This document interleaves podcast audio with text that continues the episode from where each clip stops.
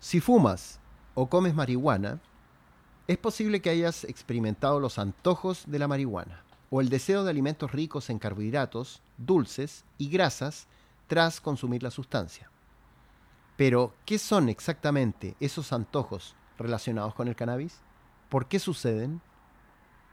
El THC es responsable activo de los efectos de muchas personas cuando consumen cannabis, pero también es el principal responsable del aumento de los antojos de comida que las personas sienten al tomar la droga. El cerebro está dividido en regiones. Algunas áreas controlan nuestro estado de ánimo, mientras que otras influyen en nuestro apetito, lo que nos hace comer o dejar de hacerlo. Cada vez que consumimos una droga se distribuye en todas partes, por lo que cuando el THC ingresa en las partes del cerebro que afectan el estado de ánimo, estimula la euforia. El THC interactúa con los receptores en nuestro cerebro que regulan las emociones, el dolor, el sentido del olfato y del gusto. Diversos estudios han documentado que el THC estimula el olfato o que algunas neuronas que normalmente se apagan al comer se estimulan con el cannabis. El THC también aumenta la liberación de dopamina, lo que aumenta el placer de comer. Los efectos se intensifican entre aquellos que tienen kilos de más. En personas obesas, cuando ven un chocolate, se activará su sistema de liberación de dopamina en mayor medida que las personas no obesas. Como resultado, estas personas podrían estar preparadas para tener una respuesta de atracón más grande. La gente dirá, que consumen marihuana para relajarse, pero les aumentará el apetito de papas fritas y helado y alimentos poco saludables que quisiesen evitar.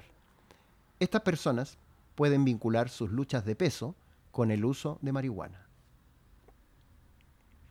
El consumo de marihuana en los alimentos plantea un desafío único, ya que los alimentos pueden agravar los efectos del THC sobre el apetito y el peso.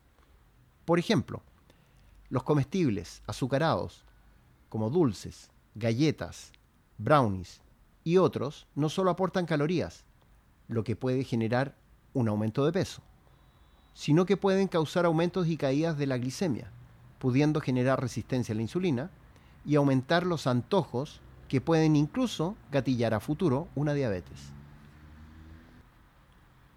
El motivo por el cual se experimenta aumento del IMC y porcentaje graso en consumidores de cannabis es por su efecto multiplicador post-consumo, al aumentar esta ansiedad por comer.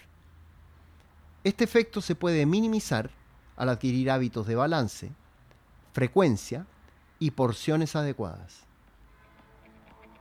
Muchas gracias por escuchar este episodio y antes de despedirme tenemos que saludar a nuestros auspiciadores quienes hacen posible que este podcast exista. Agradecemos a Real Labs, suplementos alimenticios formulados para nuestras necesidades Visita reallabs.cl o arroba real-labs en Instagram. Virrey, chocolates premium saludables. Visita virrey.cl y sus redes sociales para que conozcas estos deliciosos chocolates. Vita Wallet, la nueva billetera digital. Compra criptomonedas y gracias a Vita Wallet, tenlas en tu celular. Ingresa a vitawallet.io y descarga la aplicación en Google Play o en Apple Store. Y para los interesados en una consulta conmigo, envíen correo a nutrición.ugoviani.cl o mensaje al WhatsApp más 569-710-86125 o visita mi Instagram en arroba doctorproteína y agenda una hora para que te pueda asesorar. Muchas gracias y nos vemos la próxima.